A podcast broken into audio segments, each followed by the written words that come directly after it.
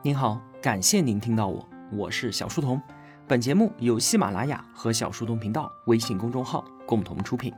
在公众号里面回复“陪伴”，可以添加我的个人微信。我们正在解读《真希望我父母读过这本书》，作者费利帕·佩里。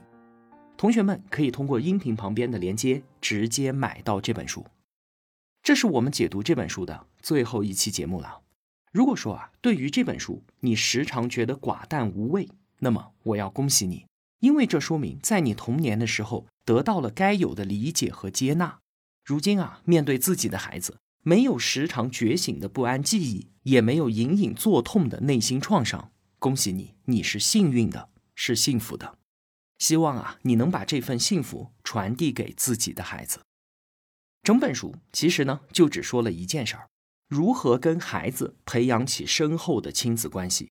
我们应该展现更多的关爱，而不是批评；更多的关注孩子的感受，而不是主观的认定孩子就是在胡闹。以尊重和关心的态度来对待孩子。对于孩子来说啊，推动摇篮的手就主导着他的整个世界。家长的行为对于孩子的影响无疑是最大的。话说呢，有一天，佩里和他自己三岁的女儿走路到不远的商场去买东西，回来的时候呢，孩子不想走了，一屁股坐在地上。佩里有点崩溃，因为他手里面拎着很多东西，精疲力尽，只想赶紧回家休息。转念一想啊，哎，算了，晚点回家也没关系。于是呢，他放下手里的重物，蹲下来和女儿一起在路边看蚂蚁。这个时候啊，旁边的邻居路过，问了一句：“说怎么孩子赢了吗？”佩里当然明白他的意思。当父母和孩子意见相左的时候，这被当作是一种亲子争斗、输赢游戏。而在他的眼里面呢，这次争斗是孩子赢了。佩里笑了笑说：“啊，我们是母女同乐，不分输赢的。其实啊，孩子他只是觉得累了，需要休息。”对于小孩子来说，周遭的世界一切都太丰富了，他还不会抵抗这些外在的刺激，不像我们成年人懂得隔绝。我现在要回家，路边的蚂蚁不会阻碍我的脚步，但是孩子不一样，他现在想要休息，他就是想在路边看蚂蚁，这并没有错。而妈妈呢，当然也没有错，她想赶紧回家，但是孩子的想法阻碍了妈妈的想法。传统的教育观念就认为。不能让孩子为所欲为，所以那个邻居会说：“怎么，孩子赢了吗？”他觉得佩里是在妥协，是在迁就。家长似乎觉得，好像如果放任孩子使性子，那么以后孩子就会不断的制造麻烦。所以啊，在这样的输赢游戏当中，家长就一定要赢，孩子就必须要服从。如果说这样的游戏变成了生活的常态，对于亲子关系是非常有害的。如果家长想赢，那么孩子就一定会输。输的结果是什么？是孩子的反叛，或者是盲目的顺从。家长以专制的方式来支配孩子，其实就是在教他用这样的方式来为人处事。孩子会认为把自己的意志强加到别人身上，这是对的，这是正常的。这将影响到他今后的人际关系模式。他会只在支配者和顺从者的角色当中进行二选一。那该怎么放弃掉输赢游戏呢？佩里在这里啊有一条重要的建议，他说：只考虑当下的情况，别总想着未来会怎么样。如果我今天陪着孩子在路上休息看蚂蚁，那之后他就会不断的制造麻烦。真的是这样吗？如果我们今天喂孩子吃饭，那他以后天天顿顿都要让我喂，不然他就不吃。如果今天晚上我同意孩子跟我们睡在一块儿，那他以后就不会一个人睡觉了。如果今天我送孩子去上学，他就没有办法独立完成这件事儿，甚至以后上班都还要我送到办公室去。我们是不是经常都这样想？但现在把这些想法一一说出来之后，是不是已经发现这非常的可笑了？孩子的一切行为啊，几乎都是阶段性的。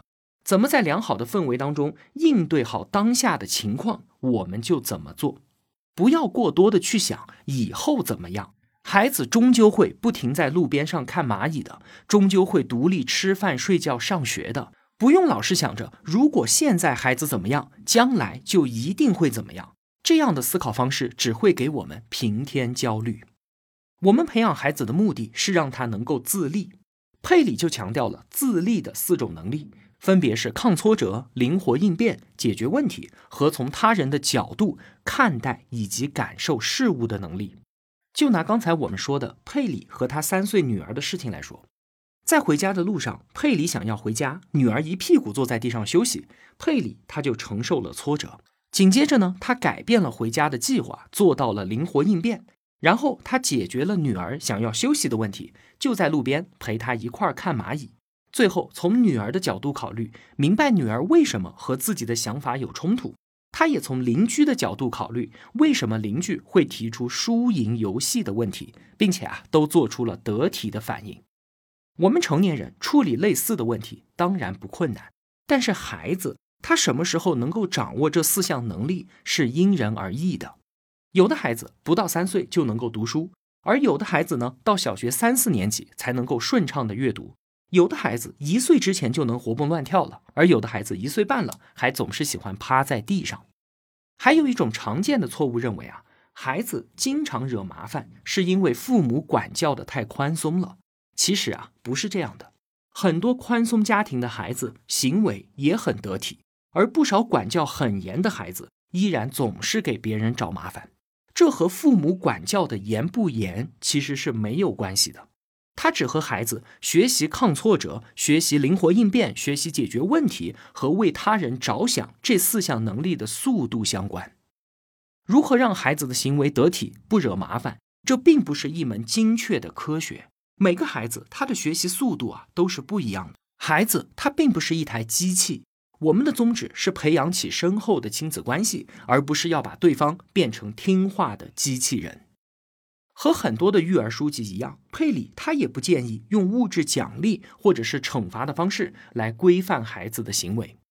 我们想想自己啊，我们的行为得体，很少是因为想要获得奖励，或者是害怕遭受到惩罚，而是在意自己对他人的影响，是不是这样的？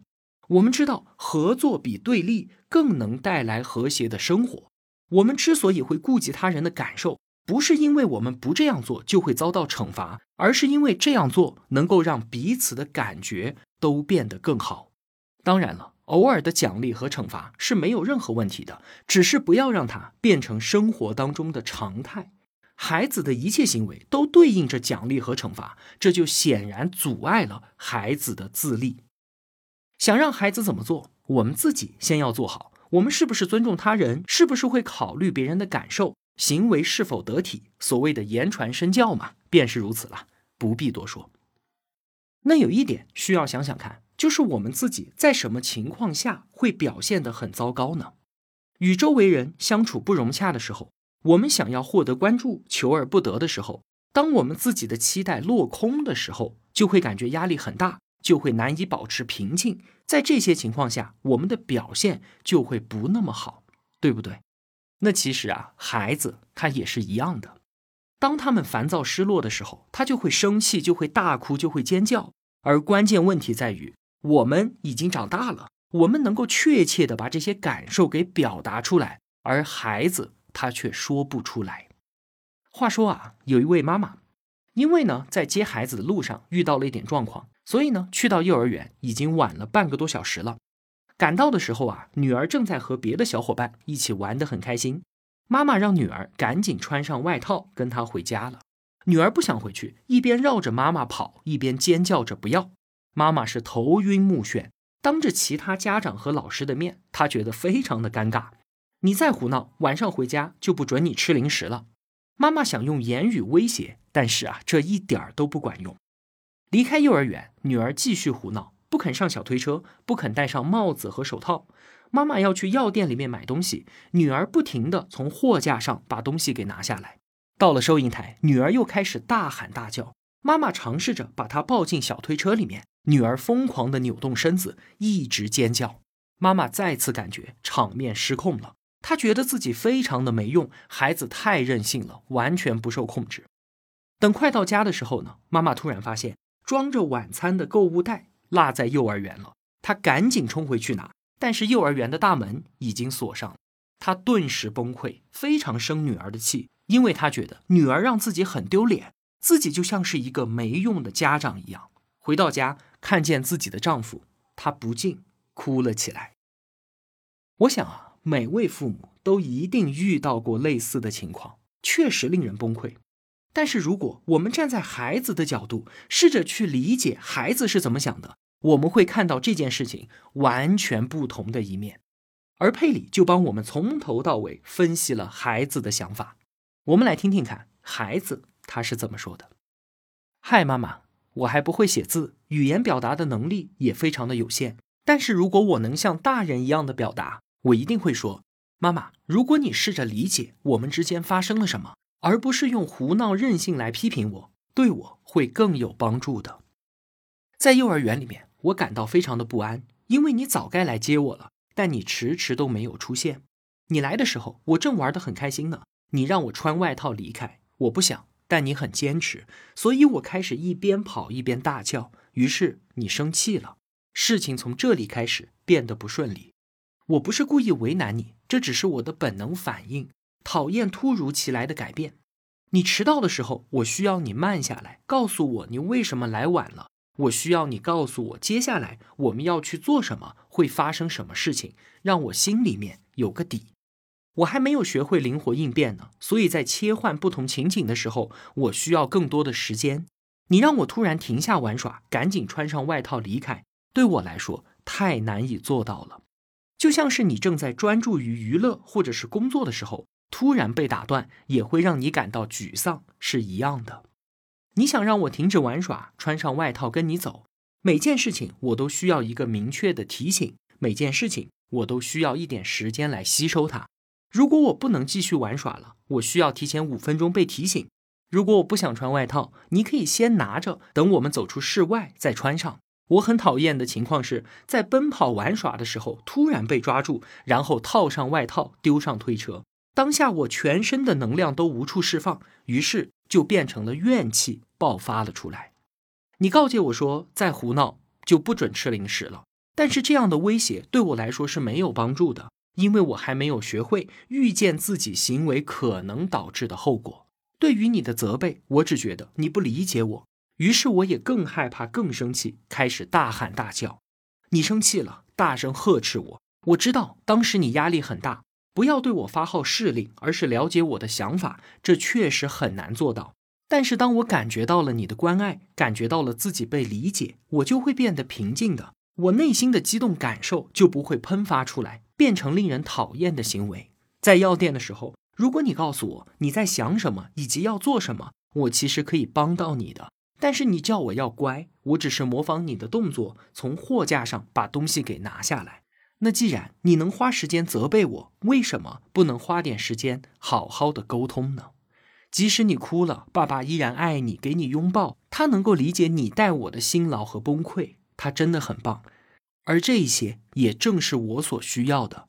如果当时我因为马上要停止玩耍而感到不高兴，你也可以给我一个拥抱，我想我会做出更好的反应的。妈妈，你知道的，我们会永远在一起。表面上你更在乎别人的看法，但是你从别人的角度批判自己是没有帮助的。妈妈，再过不久，我就能学会如何抵抗挫折，如何灵活应变，也能学会用言语表达感受，而不是经常惹出麻烦。我也会体会你的感受，不用担心你的教养方式好或者不好，你都是世界上最好的妈妈，也是我唯一的妈妈。你看。以上啊，就是孩子对于整件事情的感受。希望我们也能够如此这般理解自己的孩子。最后啊，聊聊孩子长大之后吧。养儿育女的感觉有点像是前一分钟我们的步伐还非常的缓慢，因为孩子的小小脚只能迈出很小的步子。紧接着呢，我们和孩子以同样的速度前进，然后孩子会超越我们，我们需要跑步才能够追得上他。而最后呢，我们再怎么奔跑也追不上了。而最后的一段是最长的一段，也是我们之前投入的所有时间、体恤、尊重与关爱的意义所在。孩子在他此后的人生当中，能够从安全的依附关系里源源不断的获得去往远方的力量，而我们可以看到孩子展翅高飞，去追寻他想要的生活。我们已经在感情和实践上都给予孩子提供了一个安全的基础了，在他的人生旅途当中，就算偶尔迷失，也能够有一个安全的避风港可以折返，为他提供援助和安慰。即使有一天啊，我们已经不在这个世界上了，孩子也会在内心找到那个与我们共同建立的安全基础，帮助他回归正轨。父母对于孩子来说，永远都是一面镜子。孩子如何看待自己，多多少少都被父母对他的反应所影响。我们对于他的喜爱、对他的关心、对他的赞美，比任何人对他来说都更为重要。不要因为孩子的成功而邀功，也不要在孩子遭遇挫折的时候推卸我们自己的责任。修补裂痕永远都不晚。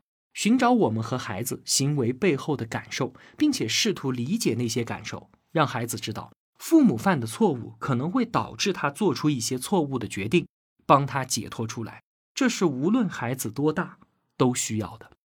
就像是这本书常常建议我们回顾自己的童年，察觉儿时的记忆如何影响我们的亲子教育一样。如今我们已经成年了，留意父母是怎么对待我们的，然后在孩子成年之后，我们依然可以去决定哪些做法和我们自己的父母一样。而哪些又是需要纠正的？如果说啊，我们有幸能够活得很长，在亲子关系的最后阶段，我们需要依靠孩子来为我们做决定。养儿育女意味着孩子小的时候我们是家长，紧接着我们都是成年人，而最后我们在子女的眼中就变成了孩子。如果我们可以接纳这些角色的转变，对孩子有足够的信任，每个人都可以过得更轻松一些。我们最后再聊几句吧。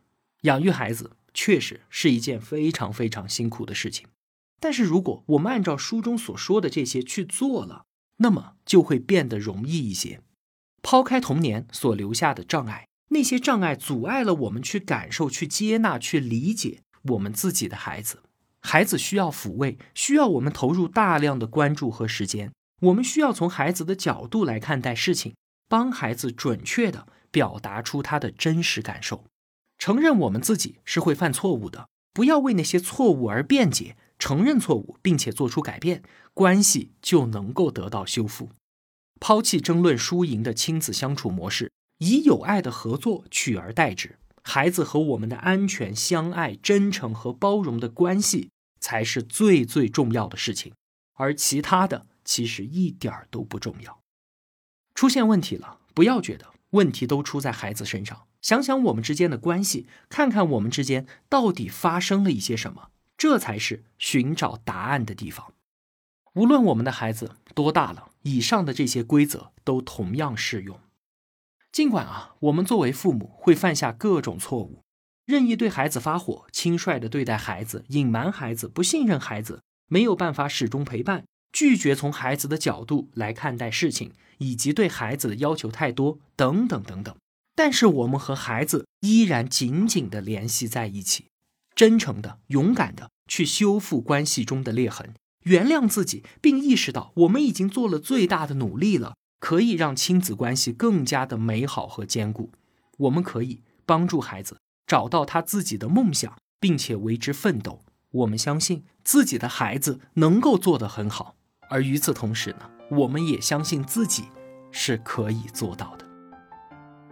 好了，真希望我父母读过这本书，到这里啊就分享完了。希望它对你来说是有所帮助的。